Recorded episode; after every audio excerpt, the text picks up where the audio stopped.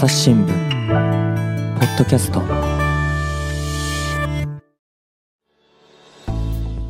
朝日新聞の安田恵子です。引き続き那覇総局長の木村司さんにお話を伺ってまいります。前回の続きからお伝えします。であの辺野古がそして結局一番の争点であり辺野古阻止を訴える玉木さんが再選したわけですけれども玉木さんの県政運営はなかなか厳しいよっていうことなんですか？どういうことでしょう？かこれからですはい。これからですか？あ、そうですね。あの、今後は、もちろん、まあ、これまでも大変なんですけど、今後4年間も、まあ、非常に厳しい状況には変わりはないですね。あ、さっきですね、あの、はい。大事なことを言おうとしたことを思い出したんで、ちょっと今の話と関係あるんで、はい。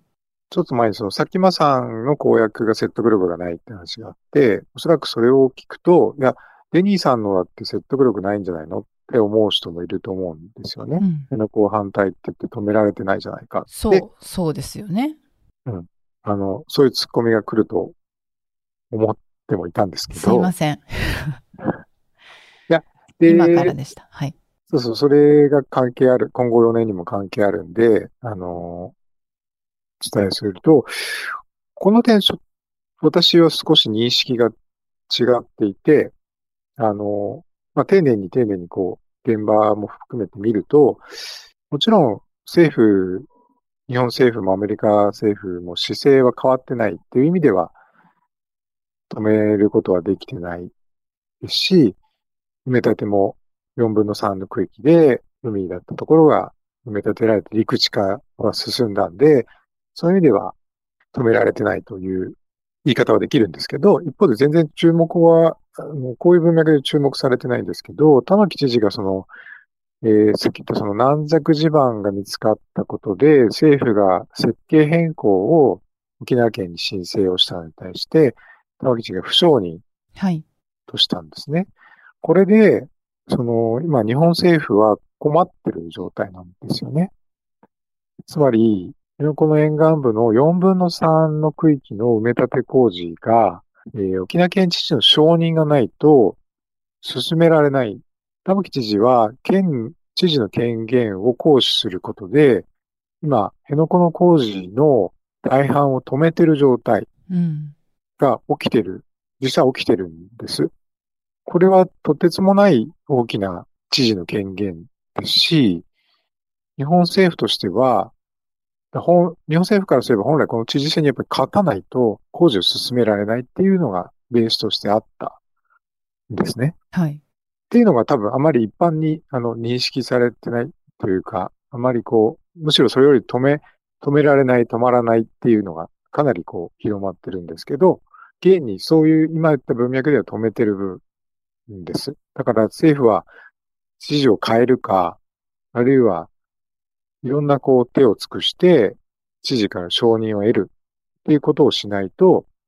工事が完成しないっていうのが大前提にあるんで、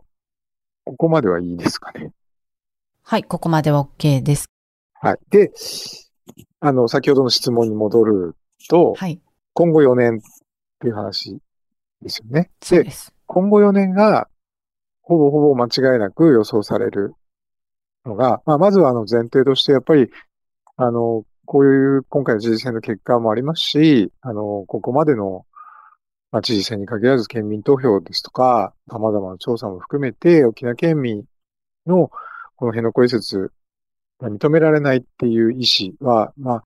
どなたかが底が、底堅い民意って言ったりですね、あの、してましたけど、やっぱりこれだけの状況があって、なお反対を示すっていうことの重みっていうのを、きちんと受け止めて、日日本政府、日米政府は、やっぱりこう再考をしないといけないっていうのは大前提ですが、現実に起きていくことは、今のところその政府高官の発言等からすると、えー今までとスタンスは変えませんということ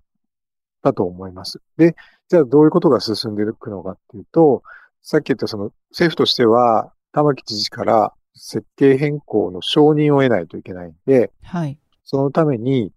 えー現実には、えー最低今のところわかる限りで3つの裁判で、県と国が争う裁判で、えー国が勝たないと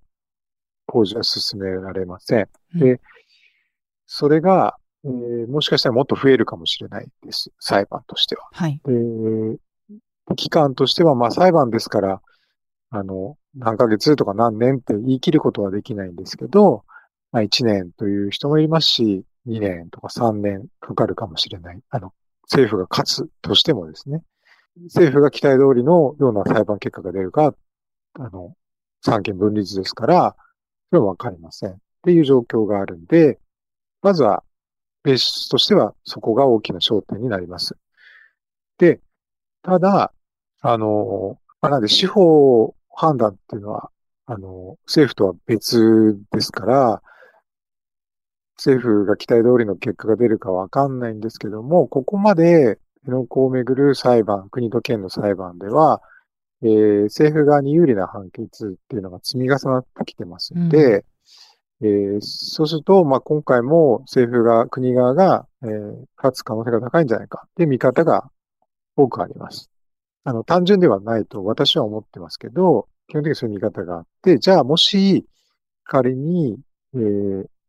この軟弱地盤を前提にした設計変更申請の不承認の裁判で、県が全て負けてしまった場合、うん。どうなるのかっていうのを考えることが次の段階だと思うんですけど、でここで、えー玉城知事が、えーできることっていうのは、権限、法律に基づく権限としては、何か手続き的なこととしては、今のところ具体的には見えてません。もしかしたら何か、あの、探していくと出てくる可能性はゼロではないんですけども、取材上、今のところの取材でも具体的な権限は出てこないんで、何か手続きとしてこれまでのような県に許可を得なきゃいけないっていうのは、大きなものはちょっと見えてない状態なんで、なかなか苦しい状況に追い込まれることが予想されます。うん。で、あの、まあ、あの、知事、玉城知事が、あの、選挙に勝った後に、えー語ってるのは、まあ、世論に対して訴える。で、特にこれまでと違ったのは、まあ、国連、国際社会にも訴えていきたいっていうことを言ってるのは、まあ、従来と違うところではありまう。ん。ただ、今の、その一連の木村さんのお話を聞いても、いや、だってでもこれ、辺野古阻止ってできるのって思っちゃったのが、裁判にまず勝てるかどうかもわからないし、これまでの実際に埋め立て承認、取り消しの訴訟とかたくさん訴訟ありましたよね。その中で国が勝ってきた、勝ち、勝訴を積み重ねてきたっていうのも事実としてありますよね。でまあもちろん個別の裁判なんで判断する裁判体も別になっていくので同じような結論になるとは全く思わないですけれども、ただ、うーん、そういう準備を霞が関は当然してるわけですから勝つための。これまでの経緯を見るとどうなんだろうか。時間がか、時間はすごくかかって工事を進められない時期っていうのは長引くかもしれないけれども、阻止はできるんだろうか。とは思ってしまうんですが、それと、この長引けば長引くほど、これは玉木さんにとってもダメージにはなりませんか？辺野古をめぐる訴訟は続いてるけれども、辺野古移設を断念させます。辺野古移設は絶対に阻止します。っていうのは、できるかはっきりしない状況で、かつ一方で普天間飛行場の使用は続くとなると、玉木さんにとってもダメージにはならないでしょうか？あのー玉木さんにとってダメージになるっていうふうに言うことはできます。が、今の言い方は、完全にその、なんていうんですか、政府の責任みたいなものとかを放棄してる。うんうん。まずその普天間危険,、危険性云々っていうのは、あの、これもまあ立場によっていろんな見解があるんですけど、辺野古移設とは別に普天間の危険性は除去しなきゃいけないっていう考え方もありますし、で、そんなの無理だろうっていうのももちろんあります。で、一方でじゃあ辺野古移設を、あ普天間の危険性を除去するために辺野古移設を早く進めなきゃいけないっていう考えもありますけど、そもそも辺野古移設、その軟弱地盤でそんなできるわけないだろうっていう見方もあるんですよね。だから、うん今の議論はちょっと乱暴な感じがそもそもするんです。で、その上で、あの、もちろんその玉木さんにとっては厳しい状況であることは間違いなくて、それは大前提。あの、もちろんそれ、それを、そこをなんか、そうじゃないのっていうつもりはさらさらなくて、だから、あの、2, 2期目はより一層厳しくなるっていうのはあるんですけど、うんうん。ただ、そもそも、あの、なんていうんですか、完全に工事をストップできない、えーと、要するに、中止、日米がもう辺野古やめますっていう状況に行くような状況が、えー、道筋は全然見えてませんけど、日米政府が決めたことが容易には進まない状況を一都道府県の知事が作ってるっていうことも間違いなくて、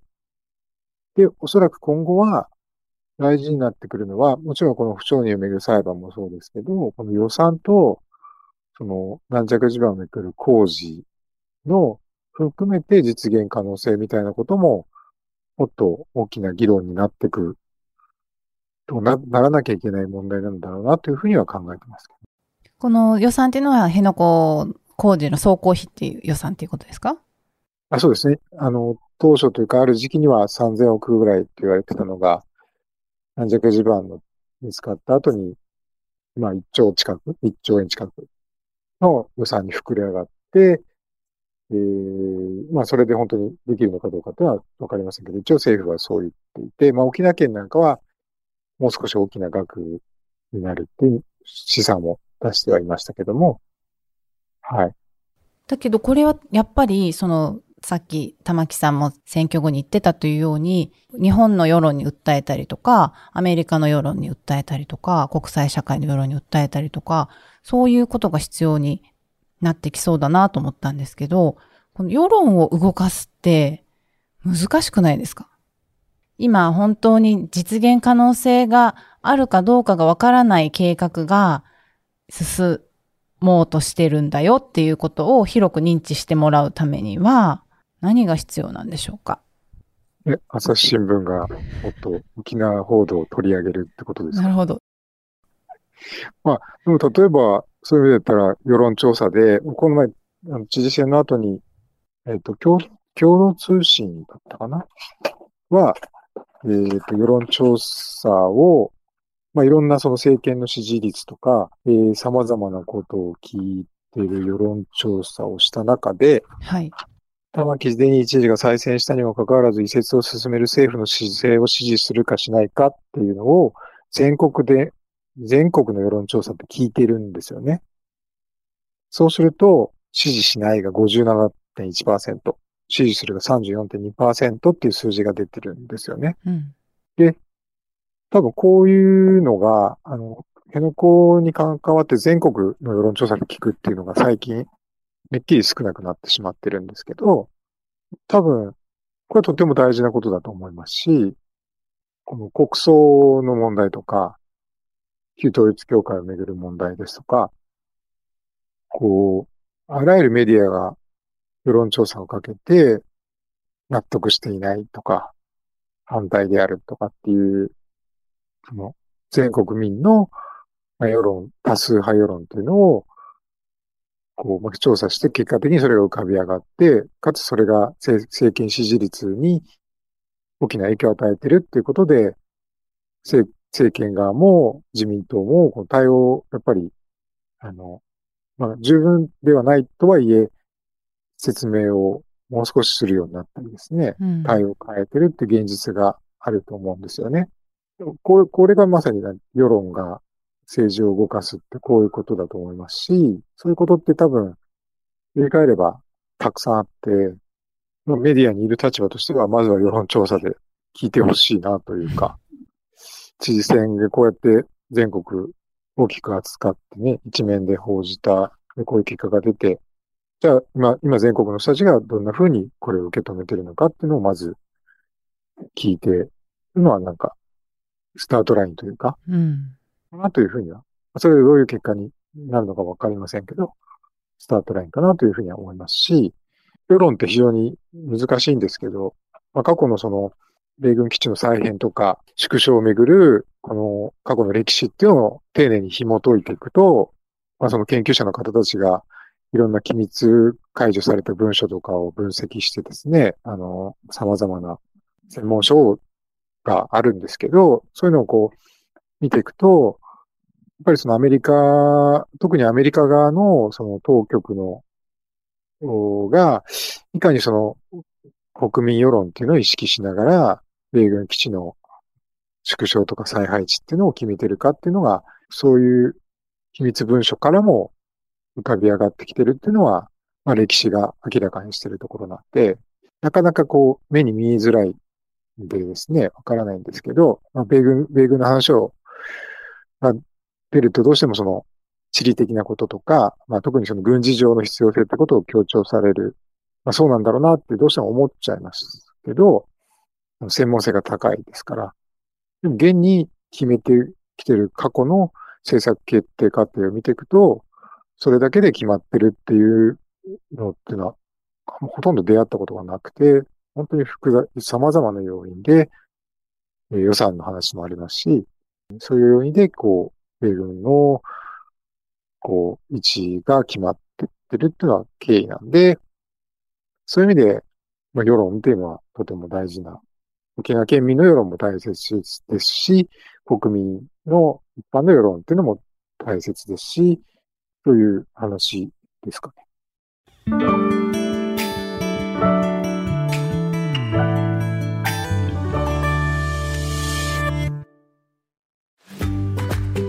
SDGs シンプルに話そう。パーソナリティの木田光です。ニュースの現場からお聞きの皆さん、朝日新聞ポッドキャストには他にも番組があるって知ってますか？最近よく聞く SDGs という言葉、優等生的、綺麗事、うさんくさい、そんなイメージを持っているあなたも大歓迎。まずはシンプルに話してみませんか？複雑な世界がちょっと生きやすくなるかもしれません。アプリから SDGs シンプルに話そうで検索してください。しかしやっぱり難しいですね。あの、一地域の首長選ですよね。沖縄県知事選っていうのは47都道府県のうちの一つの知事選なのに、知事選の結果最大の争点となったことを地図が実現するためには、今、国民世論に訴え、国際社会に訴え、動かしていくしかないとなると、大変な話ですよね。なんかこの、やはり沖縄県民にとってきちっと生活していくっていうのは、まさに暮らしそのものの話であるんですけれども、一方で自分たちだけではどうしようもできない話だなと思って、ここにいつもなんかもどかしさを感じますけど、木村さんどうですか？今回取材してみて。いやもう、それはおっしゃる通りなんです。ぱりこう、候補者の訴え、特にまあ一番最初に取材したのが2010年だったんですけど、まあ、辺野古が争点だと。はい、で、対立、どういう主張なんだっていう時に、どういう知事を選ぶかによって、大きくその結果には影響がある。まあ、特に今回だったら佐喜真さんが勝てば、政府、まあ、辺野古の工事を多分一気に進む。玉木さんが勝てば、一気に進むことにはならない。っていう多分違いなんですよね。はい。これもちょっと歪とだと思うんですけど、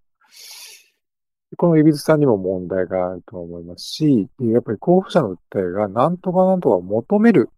うん、こうしますと言えないんですよね。政府にこういうことを求めていきます。その求める優先順位をどこに置くかっていう部分がどうしても中心になってしまうのは、沖縄のっぱり枯れてる状況、まあ、まあ簡単には米軍基地が現在してる極端に集中させられてるっていうことの結果なんで、そこは非常に歯がゆいと言いますか、あの、し、しんどいなというか、どういうか、どういう人が知事になっても苦しい状況っていうのは続きますし、でもかといってやっぱり選んだり意思表示することは続ける必要がとても大事なことなんで、はい。っていうそこの葛藤がでもあるんで、しんどいですよね。前、前もしんどいって言った気が、なんか、なんかの時に言った気が。で、あ、そうそう。で、今なんか一個思い出したのが、あの、知事選が始まるときに、はい。解説というか、まあ、視点、記事を書いて、要するになんで沖縄県知事選って、その全国のトップニュースで扱われるようなもなんですか？なんで重要なんですか？って話を書くときに書いたんですけど、はい。国政とか日米安保に影響するからっていうのは、まあももちろんそこがあるからこそ沖縄県知事選が、こう全国、全国メディア、まあ、本、うん全国紙、朝日新聞とか、大きいメディアとかですね、あるいはその政府が力を入れて関心を持つっていうのは大前提としてはあるんですけど、まあ、あとはその緊迫する国際情勢の中で、日米安保の、まあ、実態である米軍基地をこんなに抱える地域のリーダーを選ぶ、どういう人になるかとても重要ですよねっていうのはあるんですけど、今、普天間返還とか辺野古移設っていうのは日米にとって重要課題であり続けてますから、でもその、やっぱりそういうことがあった上で、でもその地域には、その140万人余りの人の暮らしがある。これが一番大事なことなんですよっていうのを書いたんです。はい。で、でもなんか、これを書いて、書いたらその、身近な人にその、なんかハッとさせられたっていうわけですよね。うん。社内の人から。つまり、沖縄県知事選大事だよね。国政にも影響する。でも安保が関わるから大事っていうところでこう見るのは、それはそれで、それ正しいんですけど、でもやっぱりちゃんとそこに暮らしがあってっていうことを忘れちゃい、忘れてたら問題だと思うんですけど、忘れちゃいけないっていうことをまあ最初に呼びかけさせて、というかまあ書かせていただいたんですけど、今今日みたいな話もいろいろこう複雑な話をしてますけど、それはやっぱり日々の暮らし、経済の話もその貧困、子供の教育の話も、基地問題も全部くるめて全部暮らしをめぐる話ではあるので、そういうのを大事だ、大事だなっていうことを改めて思いますよね。だからこそ歯がゆかったり、しんどかったりするんだと思います。そうですね。復帰50年の沖縄で知事選というのは大きな出来事の一つだったと思うんですけれども、今後も沖縄にとって重要な選挙あるということですか？木村さん。そうですね。あのーまだまだ、もちろんいろんな選挙があるんですけど、特に注目しているのは、10月16日告示、10月23日投開票の那覇市長選。うん、これまたすぐありますね。そうですね。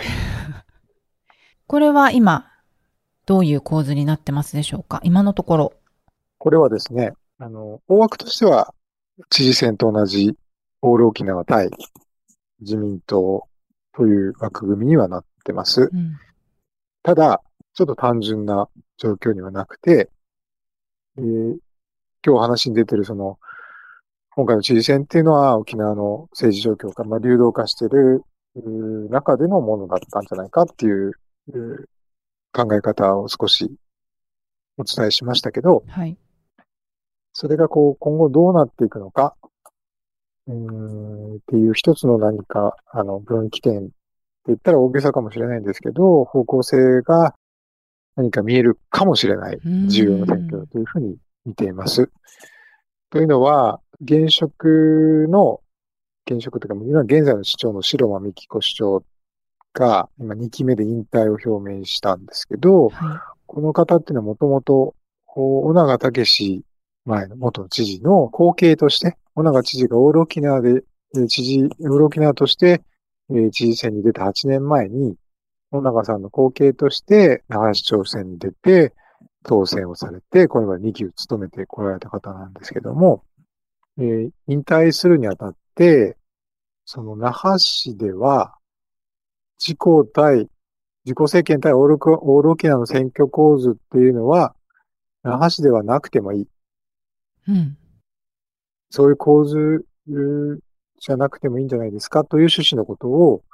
引退にあたって発言しているんですね。それはどういう意味でしょえっ、と、まあ、あの、地元紙の報道とかですね、これまでの経緯を含めて、ちょっとその、あの、見立てで言ってしまうんですけど、塩間美っ子市長がおっしゃりたいことは、その、自公対オール沖縄っていうのの、今、最大のポイントっていうのは、辺野古移設をめぐる問題なんですよね。はい。で、えー辺野古移設の問題、めぐる問題も、まあ、白間市長も辺野古移設反対って明言されてる、かなり強く言ってる方なんですけど、えー同時にというか一方で那覇市は、それとはまた別の様々な那覇市独自の課題があります。那覇市を回していく。それはもちろん、教育とか福祉とか、子育てとか、当然様々な課題があるんで、そういうその市政運営について、優先的に次の市長には取り組んでもらいたい。あるいはその、自公とオール沖縄っていう対立ではなくて、もっとそれを枠組みを超えたような形で、辺野古では対立するけれども、他の問題では一致できるっていうようなことも視野に入れて、そういう発言をされたんじゃないのかなというふうに受け止めてはいます。これは、つまり今の対立構造のままだと、本来やりたい、実現したい事業っていうのがなかなか難しいなっていうことの表れなんですかね。どうしてもあの、辺野古の問題大事なんですけど、それでいろんな時間を、まあ、特に県、県政なんかは、かなりの時間を使われてしまってますんで、まあ、それは、それは大事なんだけども、じゃあ那覇市においては、もっと違うことに時間を使いたい。いろんな政策を進めたい。ということうんそういう整理でいいと思います。で、えっ、と、そういう中で、じゃあ誰が市長選になるのかって言ったときに、一人目が、オール沖縄が擁立したのが、小長、亡くなった岡小長前知事の次男の小長竹春さん。さっきおっしゃってた県議だった方ですね。はい。はい。市長選出るということで県議を辞めたんですけど、えー、が一人目。で、二人目が、自民党県連が擁立したのが、えー、知念さんという方なんですけど、この方が、白間市長の副市長。はい小長さんの後継の白間市長の副市長だった方が、自民党から支援を受けて出ます。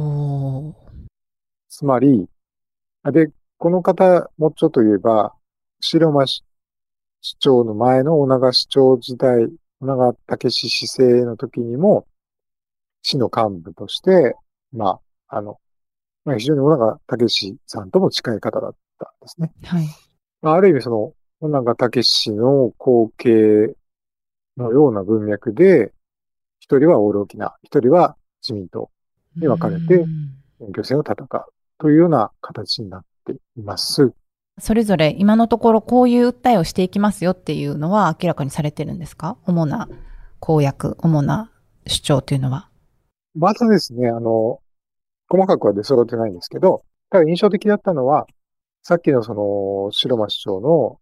まあ、自公対オール沖縄の選挙構図は沖縄、那覇ではなくてはいい、那覇市ではなくてはいいって言ってる状況に対して、えー、小長竹春さんは、辺野古をめぐる問題も、那覇市においても、やっぱり大事な、えー争点の一つだったかな。うんあの、那覇市にとっても大事な課題だから、要するに那覇市長選の候補者たるものを辺野古移設に際する考えも明示するのがだ、明示することが欠かせないという趣旨のことはおっしゃってました。うんこの点、その知念さんが、自民に支援される知念さんが、えー、は基本的には容認の立場で出るかどうかで非常に揉めてたんですよね。両人とははっきり言ってない。自民党県連があの候補者を決めるにあたって、辺野古移設に反対しないっていうのを立候補の条件としていて、これを知念さんは受け入れたということです。反対しないっていう条件っていうのも、なんか難しいですね。難しいですうね。ん。だから、知念さん自身は、まあ、あの、小長武さんと長く市政に当たってきた方なんで、小長武さんの考えっていうのを非常に大切にしてきたとされてます。なんで、えー、その中で自民党の支援を受けると言っても、辺野古移設でいいですよというのはやっぱり簡単には言えないうん、ということ。でも、自民党県連としては、こうまあ、今回佐喜真さんもね、辺野古容認という立場で戦ったんで、当然それで一緒に同じ立場でっていうことを一つのラインにしたい中で、まあ、ギリギリの折り合い、折り合い点というかですね、ということだったと理解しています。優待する白間市長は、自分の後継にはどちらがいいというような発言はしてるんでしょうか？ここが目下、あの、県内政局、沖縄県内の政局的には最大の関心事で、えー、白間さんが近々、ま、あの、いずれ立場を明らかにするというふうには言ってたと思いますけど、うん、えー、なかなかそこを表明しきれないまま、えー、知事選においては、玉城デニーさんをしっかり応援されてました。が、どうするのか。で、一方で知念さんは、えー、佐喜真さんを応援するっていうことを一応約束しながらも、あまり、こう、目立って応援をしなかったようで、ここに対しても自民党の中には、こう、批判があるとか、まあ、非常に両方ともですね、両方とも、あの、様々、それぞれの立場で、今後の動向も気になるところではあります。沖縄の市町村選挙では、オール沖縄勢力が推す候補というのが敗れてきてますよね。これは、その白間美希子那覇市長が訴えてたように、対立するだけだったらなかなか地域の課題っていうのを解決するのは難しいよっていうことの表れなのか、それともオール沖縄対政権、そういうもう対立軸が、なかなかもう沖縄の中では保てなくなってきてる、支持というか集められなくなってきてるのか、どうなんでしょうか？あの、ややこしい話なんです。ややこしいというか、なかなか、あの、そもそもその、オール沖縄対自公の対立は、というか、オール沖縄っていうのは、辺野古移設反対でまとまってる政治勢力なんで、はい。それ以外の課題については、まあ、原八部、原六部とかっていう言い方をしてますけど、大きく3つでですけど、まあ基本的に辺野古移設反対でまとまってるんで、それ以外は特にその何か政策があるわけでもなければ、一点があるわけでもないんで、辺野古が争点となるような選挙においては、オール沖縄対自公っていうのは、文字通りオール沖縄が、あの、訴えが問われるんですけど、それ以外の選挙、石垣市長選とか、沖縄市長選とか、うるま市長選、南城市長選みたいなものっていうのは、基本的に辺野古移設をめぐる話は直結してませんので、じゃあそこで、そもそも地地方議員が多い自民党と、辺野古でまとまってて他では特に一点を見出してないオール沖縄が対立するっていうのが、そもそもその政政党でもなければ、そういう選挙を戦う組織でもないんで、まあ実態としてはあまり意味がないのかなというふうには私は思ってるんです。でそれが、やっぱりその小長武史さんがオール沖縄っていうのを立ち上げたときに非常に大きな勢力になったんで、で、しかもその政府との対立構図っていうのがすごくこう、くっきり生まれたんで、それがその地方選挙、辺野古が関係ないところでも、その対立構図っていうのが次々次々できていくんですけど、やっぱり実態としてはなかなかその、従来のその地域の、それぞれの地域の課題がある中の、まあ、知恵向け性も含めてですね、そういう中の選挙なんで、あまりこの知事選とか国政選挙と、この市長選っていうのを一色単に見るっていうのは、あの、実態が、と実態を見えなくしてしまうのじゃないかなというふうに思ってます。うん。オール沖縄が推す候補が何々市長選、何々町長選で敗れたってあると、玉城デニーさんが主張してることの後ろ盾となってきた人が弱まってるのかなって印象もあるんですけれども、必ずしもそうじゃないんじゃないのかなということですか？ああ、あの、そういうふうに理解してますし、もしかしたらその、そういうその、いろんな市長選とかでそういう話が出るときのオール沖縄っていうのは、実態としては、旧来の革新うんに。近いのかもしれないですね。で革新では非常に弱まってますから、次々と負けていくっていうのは、まあ、流れとしては理解ができると言いますか、その話を那覇市長選に戻すと、その、小長武さんの次男の竹春さんか。あるいは小長市長時代に幹部でもあって、現在の那覇市長の、那覇市長の下で副市長を務めている知念さんか。どっちが勝つとどんな意味を持ちそうだってのはありますか？重要なのは、はい。もちろん、長竹原さんが勝ってオール沖縄、これまさにオール沖縄と自民の戦いではあるんですよね、那覇市なんで。与永さんが勝てば、その、やっぱりその那覇市というか玉城県政にとっては大きい、非常に大きなうん一勝だと思うんです。やっぱり県の中心ですから、那覇市がどういう政治スタンスかっていうのはとても大きな影響を、あの、いろんな場面で与えていくと思うんで、そういう意味で、内根さんが勝てば、玉木さんにとっては非常に苦しい立場にはな、まあ、いそうなっていくとは思います。で、ただ、その、やっぱり今後注目っていうのはそれだけではなくて、じゃあその白馬市長がどっちを支援するのか。うん。特にもし、知念さんを支援した場合は、やっぱり白馬さん市長は、オール沖縄の中でも中心的な人物でもありますから、オール沖縄っていう枠組みそのものが、こう、何か変化をしていく可能性を秘めるでしょうし、一方でその、白馬さんの支援に関わらず、その知念さんが、この自民党の支援を受けつつ、この主張っていうのが、よりこう、ウイングの広いというか、まあそれを長さんにとってもそうなんですけど、こう、双方の訴えが、そういう自民自公とオール沖縄って枠にとらわれない訴え方、うん。スタンスってことを示していくことになっていくと、これはこれでまた新しい、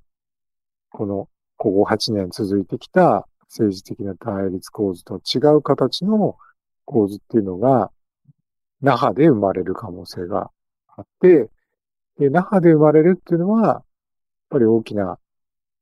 中心ですから、いろんなところに少しずつ、まあ、あの、影響を与えていく可能性が出てくるのかなというふうに、まあ、ちょっとその、バクッとしてますけど、今はそんなふうに考えてます。うん。投開票いつでしたっけ？10月の23、10月23日投開票の那覇市長選。ここで沖縄、那覇、沖縄の県都の那覇で新しい政治構造が生まれる戦いになるのか、結果になるのかどうかという可能性を秘めている選挙。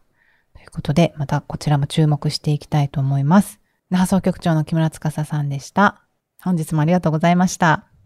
はい、ありがとうございました。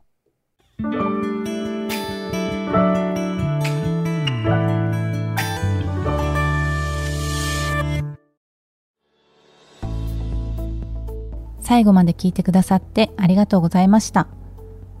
この番組に関するご感想をぜひお寄せください。Twitter のコミュニティや投稿フォームから書き込んでいただけますと幸いです。また番組のフォローやレビューもお願いします。朝日新聞ポッドキャスト朝日新聞の安田恵子がお伝えしました。それではまたお会いしましょう。